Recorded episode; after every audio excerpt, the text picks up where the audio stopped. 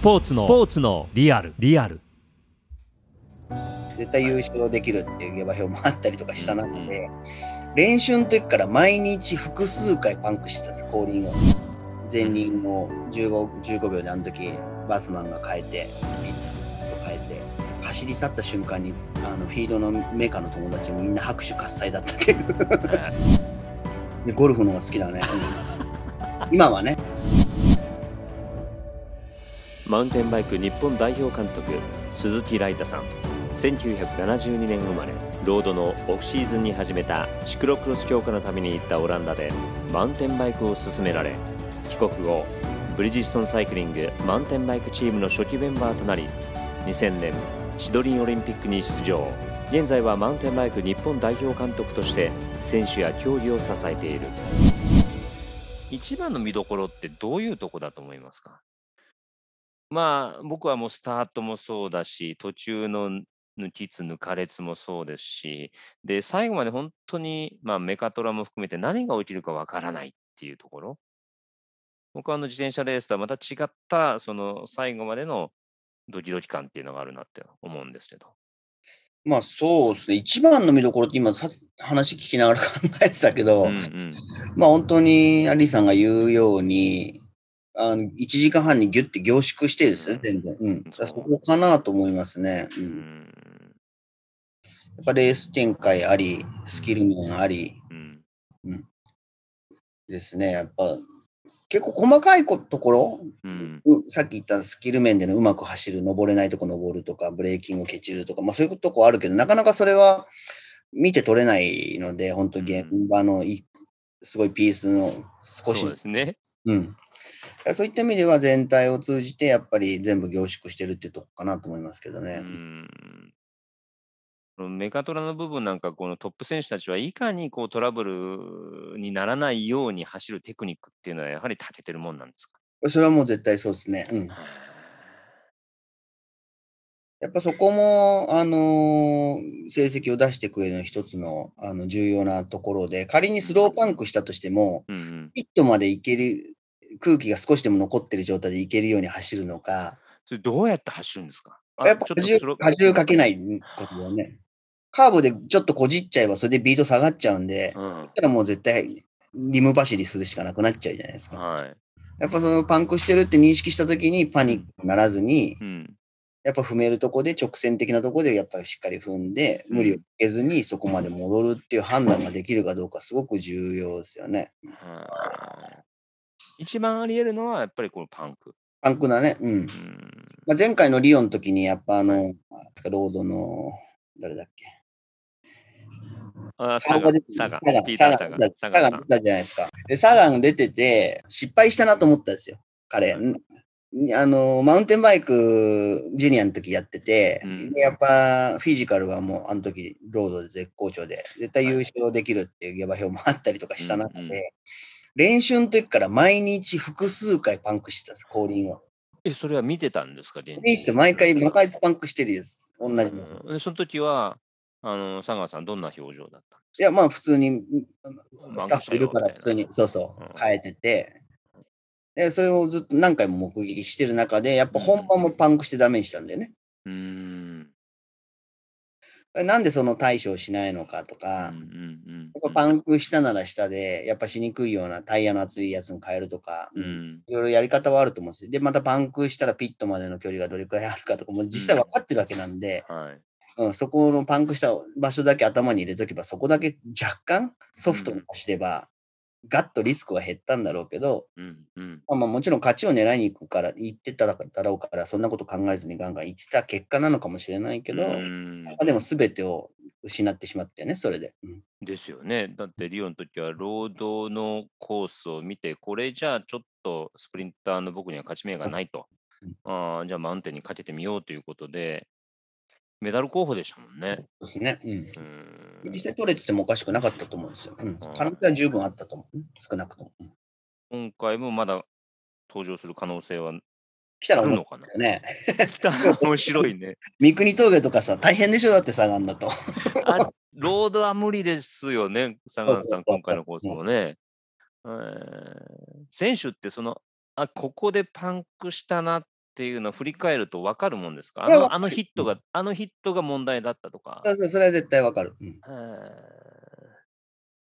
それは気をつけていても、結果、まあ、ラスト2周とか、あー注力が3番になっていったときに、やはりやってしまう。やってしまうね。うんその辺もちょっと見どころかもしれないですね。う。んまあ、そういう、まあ、メカトラをこう注目するわけじゃないんですよ。そういうところの駆け引きですよね。もうそれも含めて、それもまあどうやって冷静に選手たちが対応していいるのか、で、フィニッシュしてからじゃないと、こっち実は分からなかったりするじゃないですか。スローパンクしてたとか。はいはい。よーく見たらフィニッシュラインのところで、えー、後輪、あれ、空気圧低くね？みたいな感じになるわけですよね。そうそうそう。浩平もね、実はリオの時2回パンクしてですね。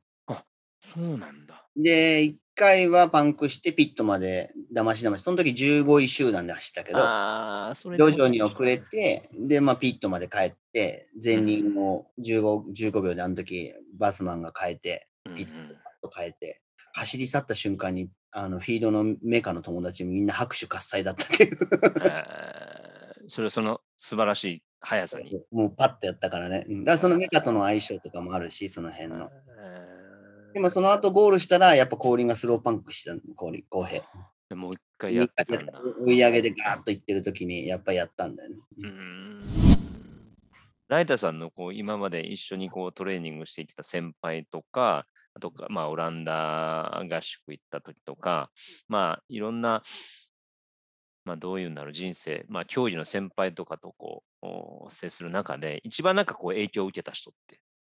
うーん難しいな。まあでもやっぱオランダでやっぱいろいろ面倒を見てくれたヒューブさんっていうのがいるんですけど、やっぱかな。うん。うーん、どういう人なんですか？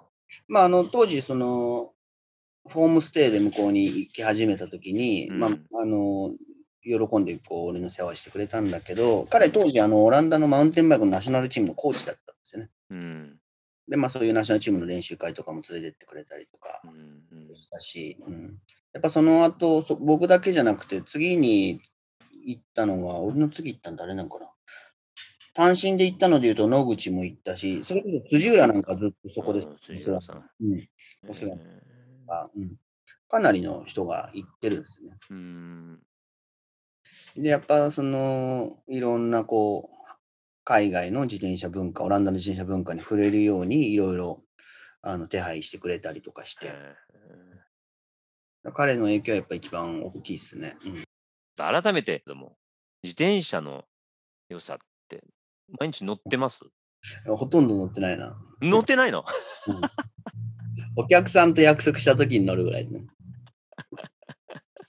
ゴルフとどっちが好き？でゴルフの方が好きだね。うん今はね今、今それ言おうと思ったんだけど、んうんあの競競技性で言うと、うんもう向上しないっていうのも理解できてるし、自転車はね。そう。で、よよくお客さんもはじめ選手にも言われるんだけど、この間それこそロードに公平さ、実業団出るって言って行ったらさ、JB シェフね。そうそうみんな、はい昔走ってた仲間でフィードでさ、うん4時間ぐらいずっとくっちゃべってたんだけど、出ればいいじゃんとかっていうバカタレがいるんですよ。うんうん出るわけねえだろっつって。うん全絶対勝てないの分かってるし、うんやっぱりそこは出たら勝ちたいっていう意識になるたいですよ。うん。うーん。いや、やっぱあと、あの、そこの苦しむことに、時間とお金と 体力と使おうとは思わないし、うん。もうやりきったのね。そうそう。だから楽しくマウンテンバイクにちょっと乗るとか、うんうん。お客さんと一緒にどっか行ってカフェでうんうん。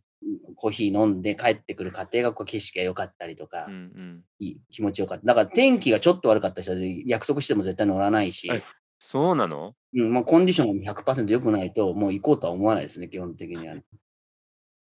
でそこ無理して乗る必要もないと思ってるし、まあ、もちろん出版で乗らなきゃいけない時もあるけど、それよりはやっぱゴルフは今すごく向上してるんで、うんそこにモチベーション持って生きてた方が全然健康的っすね。うんゴルフは雨でもする。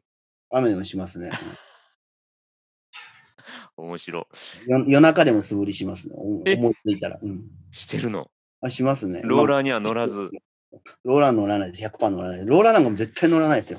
まあそりゃもう競何技が楽しい。よくさ、太ってる、太昔、選手の時で太ってるじゃないですか。うんうんうんローラー乗ればいいのにとかいや言われるんだけど、うんうんでもまあ全然その、ローラー乗っても何も楽しくないし、うんうん痩せようとも思ってないし、うんうんもうそこにモチベーションはゼロですね。うんうん、いやー、面白いな、これ、競技でも出し切ったんでしょうね。もうそこでねみんなそう、やりきちゃんとやってきたらそうだと思うよ。うんだからまあ、あの、大会よりも、アルプス安曇のセンチュリーライドみたいな、みんなで楽しく乗って、美味しいもの食べて、いい景色見てっていうのが、もう凝縮された楽しみ方なんでしょうね。うん、全員が全員さ、おじいさんになっちゃったらそういう人ばっかじゃなくて、俺はどっちかというと得得意体質で、やりきってるんで、若い時に、はい。ちょっとこう、車に構えた意見しか今言ってないけども、でも僕がゴルフを今すごく楽しんでるように、それを自転車で楽しんでる人って世の中にすごく増えてる。取ってから自転車に乗り始めましたとか、まあ、若い人もいるけど、初めてロードレーサー乗ってこんなに楽しいものだったでしょ。うんすごく僕が競技をやり始めてた時よりは、倍じゃ効かないですね、絶対人口っていう。そうですね。そういった人たちにやっぱ経験を伝えるためにセンチュリーライドもあるし、うん楽しみを知ってもらうっていう意味でね。うんうんそっちの方にはすごくパワーは使うけど、自分が汗水垂らして 己のために何かするってことは自転車ではないっす。スプリントしてるライトマン、もう一回見てみたいな。いや、もう全然いらないっす。死んじゃいます、それこそ。でもそういう人多いよね。栗村さんだって一緒だと思うんだよね、多分ね。そうなのかな。イベントやじゃなくて競技の方だけど、彼は。うんうんでもやっぱ彼がやっぱ単身フランスで行き出した時ってうん誰も行ってなかったものすごい手探りでうんすごくあの模索していってる状況の中でそういう苦労苦労してやっぱプロになって、うんやっぱりしっかりやりきってやめてうんでも競技の素晴らしさはやっぱ TOJ もそうだけどそうですね通じてやっぱりアスリート競技者だけじゃなくて一般の人に伝えていくって活動をしっかりしてるじゃないですか。すそうですね。おっしゃる通りですね。ごいなと思って、うん。ああ、そういうことか。やってることは僕とちょっと似てるけどうん。